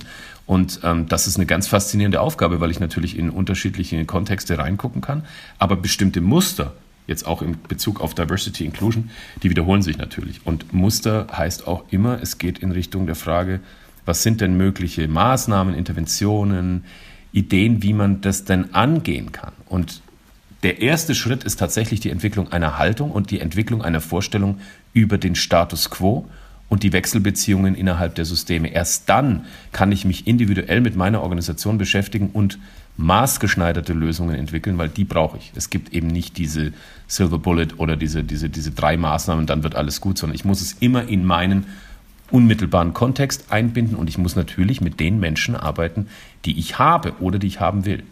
Und ähm, das macht das Ganze dann wieder so komplex. Aber ich glaube, es ist wichtig, darauf hinzuweisen, dass es diese eine Lösung, eine Lösung für alle eben an der Stelle schon gleich gar nicht gibt. Ich will da einmal ganz kurz abbiegen, weil du gerade Deutschland erwähnt hattest und vor allen Dingen erwähnt hattest, wie schlecht wir da abschneiden. Und wir hatten ja vorhin schon mal über Raul Krauthausen gesprochen, der das Thema Barrierefreiheit sehr stark treibt und der auch meinte, Deutschland ist ein, kein barrierefreies Land. Der hat gesagt, da schneiden wir so wahnsinnig schlecht ab. Zwei Fragen dazu. Wie kann das sein? Woran liegt das? Und auch die Frage, in welches Land muss man schauen, um zu sehen, ich bin ja immer ein Freund von positiven Beispielen, wer macht das schon richtig gut? Ähm, naja, also warum das so ist, es ist wahrscheinlich eine Haltungsfrage. Vielleicht haben wir da keinen Neudeutsch Sense of Urgency, dass wir diesen Anspruch an uns haben, möglichst inklusiv zu sein. Ich glaube, wenn man mal anfängt damit und sich das auch zur Hauptaufgabe macht, dann merkt man auch, warum man das tut. Wir haben beim Thema Diversity generell ja immer so ein Henne-Ei-Problem. Und auch beim Thema Inclusion. In dem Moment, wo man damit konfrontiert wird und Positivbeispiele erleben kann, weiß man ganz genau, warum man das macht und warum das gemacht wird. Aber wenn man es eben nicht hat, dann sieht man gar keinen Einstieg und äh, keine Einstiegsnotwendigkeit. Das ist so ein bisschen Henne-Ei. Da müssen wir Konzepte finden, wie wir das machen können. Blick ins Ausland. Natürlich kann Raul das viel besser beurteilen, wie es beim Thema ähm, Barrierefreiheit ist, aber ich kann da nur zustimmen. Nicht nur, wenn man Rauls Timeline verfolgt, wie viel entsetzliche Erfahrungen der mit dem öffentlichen Personennahverkehr und auch mit dem Fernverkehr machen muss, ja, und wie, wie, wie, wie ja, unterambitioniert dort bestimmte Organisationen unterwegs sind. Ähm, wenn man ins Ausland blickt, ja, wir gucken halt immer dann Richtung Skandinavien so ein bisschen. Da ist scheinbar eine, eine andere Selbstverständlichkeit, was das Thema Inclusion angeht, ähm, wirksam.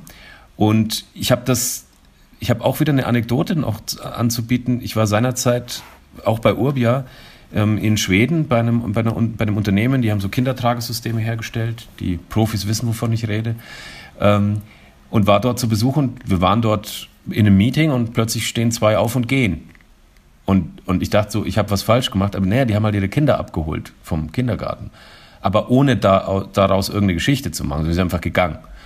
Und ich fand das total beeindruckend, ja, weil ich das sonst so nicht erlebt habe. Denn zu Hause habe ich erlebt, dass dann eine Kollegin in einem Meeting aufgestanden ist und sich entschuldigt hat, ganz doll bei dem Besuch, den wir hatten, dass sie jetzt gehen muss, weil sie muss ihr Kind abholen.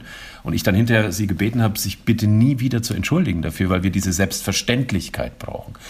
Ein anderes Beispiel, wenn in den Niederlanden hat mir das ein Bekannter erzählt, diese Kalender, die wir alle teilen, ne, mit den, jeder kann auf die Kalender zugreifen, digital. Da steht ja bei den Deutschen gerne mal geblockt drin, wenn irgendwas Semi-Privates stattfindet, aber keine Details. Bei den niederländischen Vätern steht halt dann drin, ich muss die Tochter von irgendwie Schule abholen oder gehe mit, mit der Tochter zum Fußballturnier oder sonst irgendwas. Und ein deutscher Kollege meinte, er hat das halt nicht gemacht und dann haben die ihn irgendwann zur Seite genommen und haben gesagt, sag mal, machst du eigentlich nichts mit deinen Kindern? Und er so, doch, wieso, klar. Ja, warum schreibst du es denn dann nicht rein? Also diese Selbstverständlichkeiten, dass, dass, dass das Private genauso einen Stellenwert hat wie das Berufliche, dass man dieses Work-Life-Blending, dieses mhm. im positiven Sinne vornehmen muss. Ich glaube, diese, diese Beispiele müssen erlebbar werden und dann werden sie ja. auch schnell zu Selbstverständlichkeiten. Und eine der großen Selbstverständlichkeiten ist Elternzeit für, für Väter. Ähm, und zwar nicht diese bescheuerten plus zwei Eltern Vätermonate, die sogenannten, sondern äh, in, in, in Balance zu dem, was, was Mütter machen, zumindest vom Anspruch her. Individuell muss es jede und jeder für sich lösen. Aber der Anspruch muss sein, dass wir da zu 50 Prozent in Verantwortung gehen wollen. Und da, da ist so viel Lernraum drin und da ist so viel Möglichkeit drin, eben Selbstverständlichkeiten in Systeme einzuziehen. Und das wird sich, das wird sich etablieren, aber nicht von selber. Robert, wir kommen leider hier langsam zum Ende von unserem Gespräch. Wir haben viele Themen besprochen und ich fand es mal wieder sehr, sehr spannend und faszinierend, dir zuzuhören und um mich dazu mit dir auszutauschen. Ich würde gerne am Ende noch gemeinsam mit dir so eine kleine Zusammenfassung hier erarbeiten und nochmal festhalten, vor allen Dingen mit Blick auf, wenn ich jetzt hier zugehört habe, was kann ich machen, wenn ich das für mich selber irgendwie mehr in den Vordergrund meines Lebens stellen möchte und gleichzeitig, wenn ich es in meine Organisation tragen möchte. Und was ich zum Beispiel sehr stark rausgehört habe und, und für mich auch wieder mitnehme, ist ganz klar Thema Haltung, Demut, Neugierde. Wie siehst du es auf Organisationsebene, wenn jetzt hier jemand, eine Führungskraft zum Beispiel zuhört und sich denkt, es ist einfach so wichtig, dass wir dieses Thema jetzt in den Vordergrund rücken, dass wir dieses Thema ernst nehmen und nicht so viel darüber sprechen, sondern da ins Handeln kommen. Du hattest darüber gesprochen, einmal eine Bestandsaufnahme zu machen, aber gibt es eine Sache, wo du sagst, da könnt ihr jetzt ansetzen? Das ist das, was ich euch noch mitgebe, um dieses Thema in die Organisation zu tragen und zu einem positiven Beispiel zu werden. Ich glaube trotzdem, dass vor dem Handeln die Gespräche sein müssen. Also ich glaube, dass Diskursräume zu öffnen für diese Themen elementar wichtig ist, weil wir eben an die Systemerfahrungen der Menschen in unseren Organisationen andocken müssen. Wir müssen die thematisieren, wir müssen die in die Mitte der Debatte stellen, damit wir diesen Austausch darüber haben, wo wir eigentlich gemeinsam hinwollen. Das ist das eine. Die wie Analyse, genau kann das aussehen, Robert? Also wie genau hast du da ein Beispiel, so dass du sagst, Organisation X hat alle zwei Wochen da irgendwie statt einem Learn Lunch irgendwie so einen Austausch gemacht oder gibt es da irgendwie so einen konkreten Anhaltspunkt? Naja, es gibt natürlich Organisationen, die ähm, insbesondere die einen Technikfokus haben, die diesen Freitag als Plus-1-Zeit sehen ne, und sagen, dort könnt ihr ein bisschen in, in weiteren Kreisen forschen. Das könnte eine Möglichkeit sein, Ressourcen zur Verfügung zu stellen, sich dort weiterzubilden, ähm, Konzepte äh, zu antizipieren und sich vielleicht auch in Employee Resource Groups zusammenzufinden, um an diesen Sachen zu arbeiten. Ähm, das wäre mal eine Ressourcenfrage. Ähm, das, das, das andere ist, ähm, ich kann natürlich, wenn ich generell organisationale Events habe, dort immer Räume schaffen, wo wir genau das besprechen. Also wo zum Beispiel auch jemand sagt, passt mal auf, äh, ich, ich meine Work-Life-Balance, die fliegt mir gerade um die Ohren als hohe Führungskraft ähm, und ich erkenne an, dass das so ist und dass ich dann, dass ich da irgendwie so ein bisschen Vulnerability auch zeige und der Organisation signalisiere, ich bin auch ein Mensch und ich habe auch eine Vereinbarkeitsherausforderung. Lasst uns doch mal drüber reden, wie das bei euch aussieht.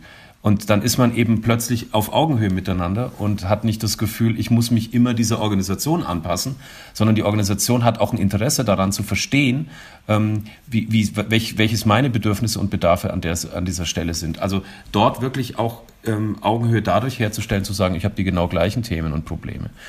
Ähm, und es gibt eine Reihe von Organisationen, denen man sich anschließen könnte, die den Diskurs auch so ein bisschen von extern dann treiben helfen. Ja? Also ich habe gestern mit Employers for Equality ähm, war die Jahreskonferenz zum Beispiel, da haben wir mit ganz tollen Unternehmen war, sind wir da im Austausch, um die sich alle nicht leicht machen wollen und die alle die harte Arbeit nicht scheuen und wo, wo keine, keine bunten ähm, Fahnen die ganze Zeit geschwenkt werden, sondern wo hart gearbeitet wird an der Sache, wo großes Interesse dran besteht, was können wir wirklich ganz konkret tun in unserem Kontext? Wie macht ihr das? Also dieser Austausch auch. Nicht, weil es mhm. Best Practice irgendwie gibt, sondern einfach, weil dieser Austausch über die Herausforderungen so wichtig ist und die Angänge darauf. Das ist unheimlich lehrreich. Und wenn da eine große Neugier entsteht, dann kann man das eben auch befördern, in dieser Organisation ab und zu mal ja halt Fragen zu stellen, die die Organisation mal wieder so zwingt, den Kopf zu heben, den Kontext ja. anzugucken, zu sagen, warum machen wir das eigentlich, was wir das machen, was wir machen und sind wir da auf einem richtigen Weg oder laufen wir da in so Reflexe rein, damit wir sagen können, hier, äh, schau mal, da hat sich prozentual was bewegt. Nein, es muss, es muss an den Purpose angedockt werden der Organisation. Der Daseinszweck der Organisation ähm, muss unmittelbar mit der Ambition zusammenhängen, was ich im Bereich Inclusion zu leisten will ich, willens und imstande bin. Das war ein sehr schöner Satz. Du wolltest gerade noch aber neben diesem Gesprächsraum einen zweiten Punkt erwähnen. Da bin ich, da bin ich reingegangen, sorry. Ja, genau, die, die, die, die, die Gespräche, aber die Bestandsaufnahme, die beinhaltet natürlich auch, diese Konzepte zu übersetzen in den Kontext der Organisation. Es geht ja nicht um Diversity und Inclusion per se, sondern es geht um Diversity, Inclusion, Belonging in der konkreten Anwendung in Unternehmen XY. Und diese Übersetzungsleistung zu machen, was heißt das denn wirklich für uns? Wo sind wir denn ambitioniert? An welcher Stelle? Wo ist unsere Exzellenz der Maßstab? Und wie können wir diese Dinge mit Inclusion damit zusammenbringen? Ja? Wie passt das zu unserem Kontext Nachhaltigkeit? Wie passt das zu unserem Kontext ähm, Strategien? Und wie ist eigentlich die Haltung unserer Organisation zu diesen Sachen ähm, und, und daraus diesen, diesen Anspruch auch abzuleiten. Das finde ich extrem wichtig, dass wir wissen, worüber wir reden, wenn wir anfangen, uns mit den Sachen zu beschäftigen. Also Analyse, Gesprächsräume, Diskurse, Einbeziehung möglichst aller. Also ich brauche ja auch zur Aktivierung dieser Dinge bestimmte, ich weiß nicht, ob man sie Diversity Champions unbedingt nennen müsse oder Change Agents oder da gibt es ja tausend Begrifflichkeiten, aber ist ja auch egal, bestimmte Menschen, die diese Themen treiben helfen, die sowohl was wissen, die aber auch wollen und wo der Organisation klar wird, hey, da kann ich mich, da kann ich mich bei einbringen. Und das ist kein ähm, 78. To-Do auf meiner Liste, sondern da ist auch ganz viel Potenzial für mich, für neue Narrative, für neue Geschichten, für eine neue Erklärung, warum wir das eigentlich alles machen. Insofern ist es mehr als businessrelevant, mal ganz abgesehen von den sich stark veränderten regulierenden Rahmenbedingungen. Ähm, da entsteht ja ein ganz neuer Druck und ich empfehle den Organisationen dort, ein One Step Ahead zu sein, anstatt zu warten, bis die Regulierung sie dazu zwingt, weil dann sind sie meistens hilflos. Eine abschließende Frage noch an dich, Robert. Kannst du unseren Zuhörerinnen noch einen Buchtipp mit auf den Weg geben, wo du sagst, das war ein Buch, was du gelesen hast, was dir nochmal eine neue, eine andere Perspektive auf das Thema ermöglicht hat, was so ja, einen, einen, guten Überblick gibt, wenn man jetzt sagt, hey, das war spannend hier zuzuhören, ich würde gerne tiefer da eintauchen. Hast, hast du da eine Empfehlung? Ja, ich habe eher zwei Empfehlungen aus dem erweiterten feministischen Kontext, wenn ich ehrlich bin. Also einmal mhm. ähm, auch eine gute Bekannte hier, Dr. Emilia Roark mit äh, Why We Matter. Das ist wirklich ja. augenöffnend, äh, das Buch, augenöffnende Perspektiven, gerade im Zusammenhang mit Intersektionalität. Eine unglaublich schlaue Frau mit mit ganz viel Wissen über Intersektionalität und Systeme. Und das Zweite, was mich gerade ähm, positiv beeinflusst, ist Minna Salami, eine, ähm, ich glaube, in Schweden lebende finnisch-nigerianische Feministin. Wilde Kombination, ähm, sehr spannend. Ähm, Census Knowledge ähm, heißt das Buch. Und der deutsche Titel ist mir gerade entfallen, wo es wo es dann wirklich mal geht, die europatriarchale ähm, Perspektive so ein bisschen aufzubohren. Das hat mich so sehr nachdenklich gemacht, aus welchen Wissenskonzepten sich eigentlich meine Weltsicht speist und was da eigentlich ausgeblendet ist von Anfang an. Ne, das geht, sie, sie, sie widmet sich einigen Philosophen der Aufklärung, wo man sich schon fragen muss, wie viel Rassismus und Antisemitismus darf eigentlich sein in so einer aufklärerischen Logik. Also das war ganz toll, auch Perspektivenwechsel und, und ganz viel aus dem afrikanischen Kontext reinbringend. Ähm, die zwei Bücher kann ich sehr ans Herz legen. Dann sage ich vielen, vielen Dank für das besondere Gespräch. Dir weiterhin alles Gute. Danke, dass du diese wichtige Arbeit vorantreibst. Und ja, ich freue mich, wenn wir uns bald wieder hören, wenn wir uns bald wieder sehen, lieber Robert. Ich danke dir auch ganz herzlich und freue mich jetzt schon aufs nächste Mal. Ciao, Jonathan.